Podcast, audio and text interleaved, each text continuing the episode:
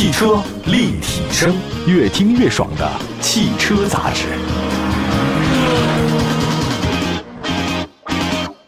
各位好，这里是汽车立体声，问候所有在听节目的好朋友们。今天节目当中跟大家说一个市场竞争很激烈的一个事情。我觉得现在好像没有不激烈竞争的行业吧，各行各业都是很内卷的要命哈。市场竞争越来越激烈，是目前中国车市一个不争的事实。为了尽可能的在市场上你分得更多的份额，那么几种方法，车企主动调整嘛。那一些车企呢推出这个新的车型，你要覆盖到更多的细分市场，那车型非常多，你总有一款适合你嘛。你看有些车企呢通过官方的降价来提升竞争力，就是便宜，提高性价比。降价这两个字啊，呃，看起来好像是没什么技术含量，对吧？但是消费者很喜欢，效果很明显。今天这期节目说说近期比较关注的热点车型。价格都降了哈哈，大家呢应该会喜欢。首先说广汽本田型格 Hatchback，售价十三万九千九，十四万以内啊。就在我一开始做汽车这个时代的时候，广本的车能降到十五万、十四万以内，我就不可想象哈。那现在真的便宜了。本田是大家很喜欢的车型，年轻人更喜欢，那么？这个飞度啊、思域什么的，平民超跑，对吧？那为了覆盖到更多细分市场，广本现在不断的扩充产品线。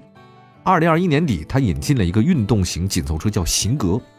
哎，外形的形，格式的格，后来又新增加了一个叫 Hatchback 车型，那这个现在年轻人应该是更喜欢了。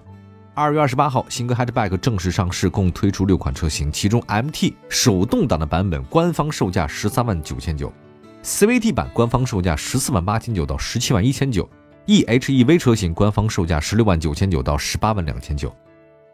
设计方面，新格 Hatchback 跟之前的三厢版车型相比，最大的变化是车身侧面。溜背风格，车头比较长，车尾线条啪马上收下去，就感觉很那个弧线跟轿跑车就很接近。因为它用的是掀背式的设计，车尾更短小，后悬比三厢车大概短了十三点五公分。那另外在车身尺寸方面，新格 Hatchback 长是四米五六，宽一米八，高呢一米四一，轴距是两米七三。内饰方面的话呢，新格 Hatchback 跟三厢版车型差不多，这个广本的车型设计起来总是很简洁。中控台和空调区呢保留大量实体按键，所以这个路上开车的时候盲操是没问题的。采用的是十点二英寸多功能显示屏加九英寸的触控智能互联屏的组合，这个屏幕倒不是很大啊。动力系统方面，型格 Hatchback 提供一点五 T 发动机加六速手动变速箱啊，这是一种手动挡的。还有呢就是一点五 T 发动机加 CVT 变速箱。那么第三种呢就是二点零升的混动，三种动力组合。喜欢玩车的朋友，那肯定选手动嘛，对吧？一般的人的话呢，1.5T 加 CVT 就可以了哈。那么底盘结构方面是前麦弗逊独立后多连杆独立悬架。这个 Hatchback 一共是六款车型。刚才提到了最便宜的是十三万九千九，这手动挡啊，那是给玩车的朋友准备的。就是如果在城里开车的，日常上下班的话，代步啊，你要开个手动挡的车，累死你。这个到了单位你就什么都不想干了。不过当然你就是顺利到单位，你也很难想干事儿。这个手动挡的车型配置也比较低，这是给大家改装留空间嘛。另外，Honda Sensei 这个系统不在手动挡上出现，什么倒车雷达、倒车影像、车联网都没有。如果您不是一个特喜欢手动挡的朋友，那这就别买了。还有呢，十四万八千九二四零 Turbo CVT 领潮版的话，这个应该是未来 h a t c b a c k 的走量车型，标配刚才提到的 Honda Sensei 这个安全系统，L2 级别的自动驾驶、倒车影像、无钥匙进入、车联网都有。就这个车没有后视镜加热加倒车下弯的功能，当然这个也不是不能接受，哈哈。十五万八千九的二四零 Turbo CVT 幻夜豪华版比领潮版高一万，多了并线辅助、主副驾驶座位的电动调节、自动防眩目后视镜，啊，还有后座出风口、外后视镜加热、电动折叠，这个都有了。那舒适性还有实用性都很高。另外呢，十七万一千九的二四零 Turbo CVT 幻夜尊享版比幻夜豪华版多了倒车雷达、全景影像、无线充。BOSS 音响、自适应远近光等等，型格 Hatchback 呢还有两款混动车型可以选择，在配置相当的情况之下，它比 1.5T 车型价格高两万。如果是您注重驾驶感受，而且每年行驶很长的朋友，那您就是买混动车，这是可以的，省钱嘛。那么所以在配置相近的情况之下，型格 Hatchback 车型要比它型格三厢版的车型价格要高。那这个不是为了冲量了，但是我觉得部分年轻人他愿意花钱。他愿意为运动的外观或者说是一些科技的东西呢花钱，所以销量方面来讲，这种车型不太会有很高的销量，也不会比三厢车卖的更高。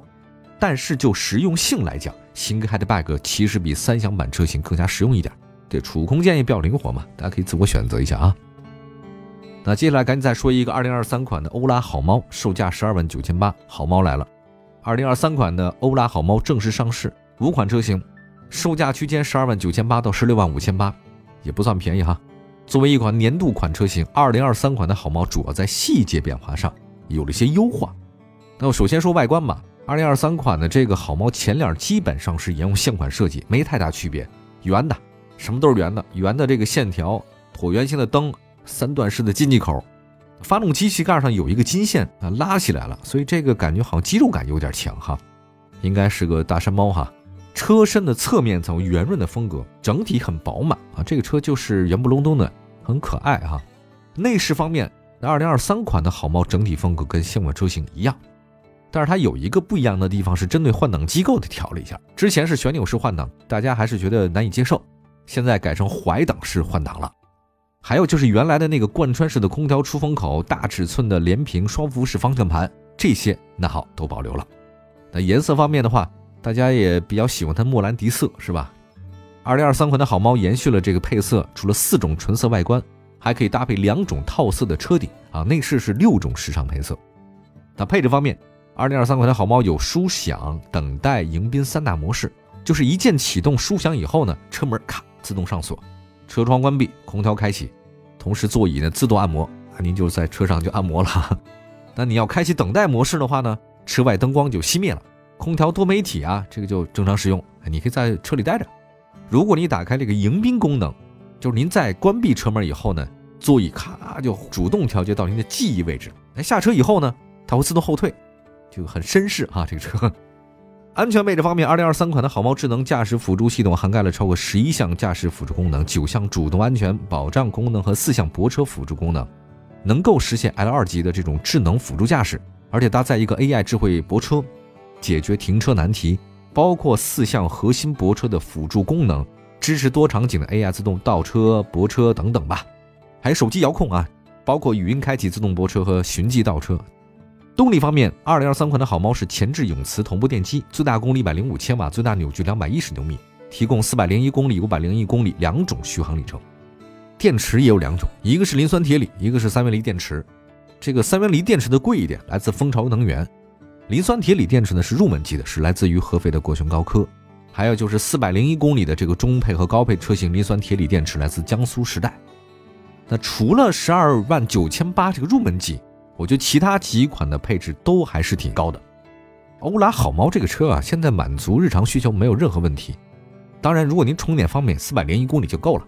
如果您对充电要求比较高，每天开很远，就是您可认真的打工族，那所以您就挑五百公里的。不过条件就是你得多花一万六千块钱，好吧？这是我们今天说的两款车型了啊。接下来还有两款车型也是最近上市，大家比较关注的，我们马上回来。汽车立体声，关注你的汽车生活。您的爱车情报站，会新车，私车定制，会买车，会客厅大驾光临。庖丁解车，精准分析，会拆车大师来帮您，会用车，自驾上路，会玩车。我们都是汽车人。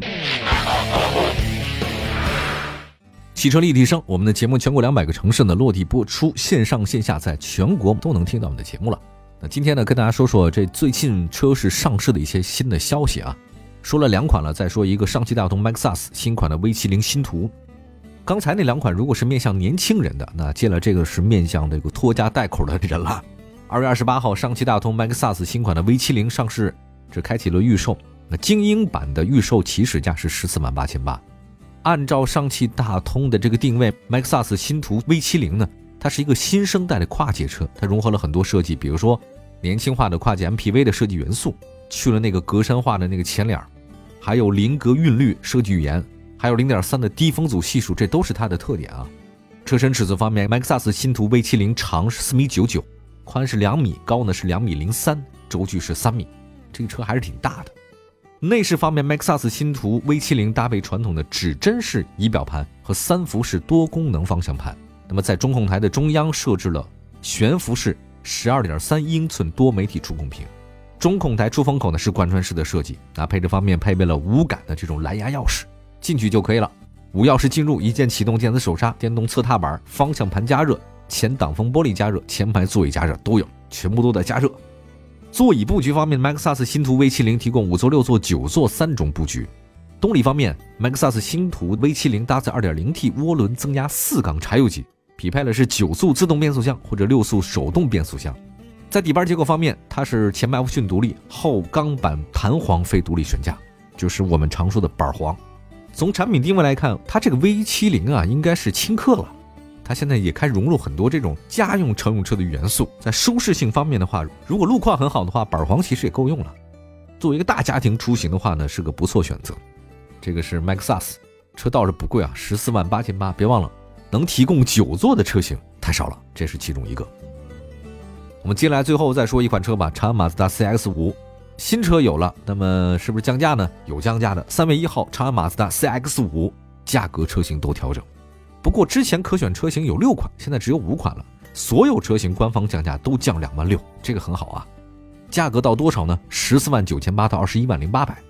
如果到这个份儿上的话，十五万以内就是自主品牌的领地。现在马自达也来了，那对于这个降价，很多人觉得突然，哈哈，我觉得也情理之中。它不降价也不行了，因为过去一年 CX 五的销量太一般了，整个去年一年是一万七千辆，同比下跌百分之三十。那为了提升竞争力呢，CX 五在经销商处那边打折。那这次呢，算了，你别经销商打折了，我官方就给你打折，对吧？省得你消费者就问价问来问去，还挺麻烦。它是一款紧凑 SUV 啊，这个 CX 五呢是一个特点很鲜明的车型，优势是很明显了。马自达的车操控都很好。但是短板也很明显，就是马自达的后排坐起来都挤。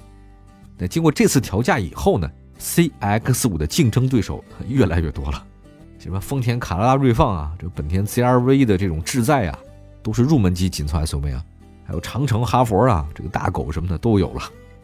不到十五万，你买辆马自达的2.0升的紧凑 SUV，这个还可以，配置呢也不算低。那性价比来讲，其实这个降价以后降两万六，这个是一个很好的选择。就马自达的这个操控性都很好，我开过他们家的车都挺好开的，仔细做的非常好。就颜值来讲的话，这个车其实应该到了换代的时候了。不过现在看起来还是很好看啊！